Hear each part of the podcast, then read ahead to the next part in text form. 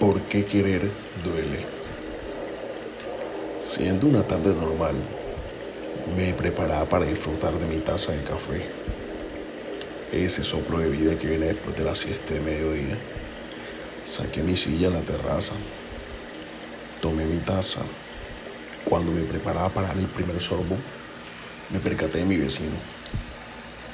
Se me hizo raro no verlo con la efusividad y alegría que caracteriza a los preadolescentes de 13 años.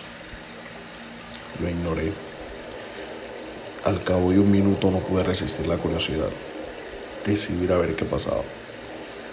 Me acerqué y al ver en su mirada la necesidad de llorar, pero suprimiendo ganas de hacerlo, supe lo que pasaba. Esa mirada que en más de una ocasión hasta yo mismo la había tenido. Tratando de ser cordial y jocoso, le dije, ¿qué te pasa, mi llave?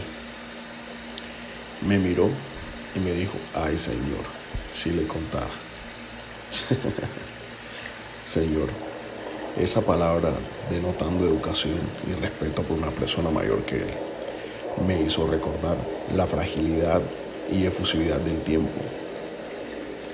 Para ello, las canas que ahora adornan el costado de mi cabeza. Le dije, mi taza de café es grande, así que tengo bastante tiempo. Nuevamente me miró y después de un gran suspiro, como si se tratase de un alma vieja, me dijo, ¿por qué querer duele? No estuve preparado para esa pregunta.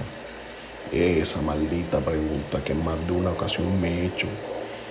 Y sin poder responder esta incógnita, me dieron ganas de decirle, y empeora con la edad y más cuando conoces el alcohol.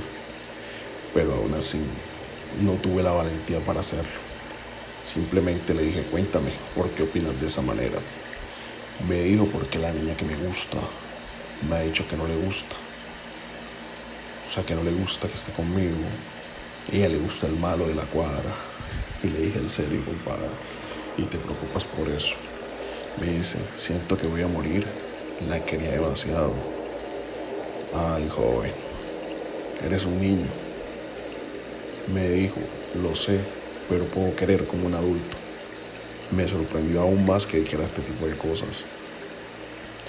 Pero bueno, le dije, tienes que estar consciente a tu edad, estás comenzando la vida. Aún tienes mucho por vivir, muchas amigas por conocer, momentos y recuerdos por crear a veces tratamos de buscar el amor en ciertas cosas o tratamos de adelantar el tiempo a ciertas situaciones, pero es imposible. Todo tiene su momento, todo tiene su lugar exacto dentro de esta maquinaria, dentro de este teatro, dentro de esta farsa cósmica a la que llamamos vida. Trata de disfrutarlo cada uno. Vendrán mejores cosas, no será la primera novia que tengas, ni la última.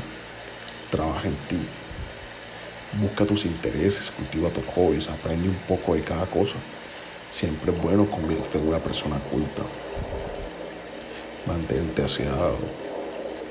Mantente bien peinado, bien presentable. Y verás que alguien se interesará por ti. Tal vez ella no era lo que tú estabas buscando. Y ella lo sabía. Simplemente me dijo, y si no, y si ella sí era el amor de mi vida y iban a estar juntos. Le dije, joven, Aún tienes mucho por vivir, mucho por hacer y mucho por contar. Levanta la mirada, sé fuerte, que para eso el tiempo es bueno, para ayudarnos a olvidar. Me dijo, tal vez tienes razón, debo seguir adelante. Pero ¿qué hago con esta tristeza? Le dije, sácala. Así es, sácala. Llora si tienes que llorar. Grita si tienes que gritar. A fin de cuentas, el ser humano está hecho de emociones. Somos un manejo de nervios, nos encanta el drama, nos encanta el suspenso, nos encanta todo aquello que nos hace sentir vivos. Si, te sientes triste, estás en todo el derecho de hacerlo. Siéntete feliz, siéntete radiante, siéntete nostálgico, porque a fin de cuentas eso es lo que nos hace ser humano, ese conjunto de emociones que nos hace sentir vivos que nos hace amar con locura, que nos hace sentir pasión desenfrenada, que nos hace sentir el miedo, que nos hace sentir la tristeza, la nostalgia, ese coraje que nos llena y nos hace ser mejores, y nos hace superarnos. Ese coraje, esa inteligencia y esa sabiduría que nos hace ser humanos, así como nos llevó a la luna, nos llevó a cruzar el mar y a conquistar los cielos. Esa es la actitud, ese es el poder del ser humano, cada una de esas emociones. Úsalas a tu favor y verás que el mundo mejora. Pero sin más, llora tu pérdida, aunque simplemente no lo sea. Esos amores febriles y juveniles que siempre encontramos, a veces son buenos, crean experiencias, crean mejores cosas para en un futuro ser mejores. y quien quita, pequeño Juan, y te conviertas en el próximo Don Juan de Marco, porque a fin de cuentas, querer siempre va a doler.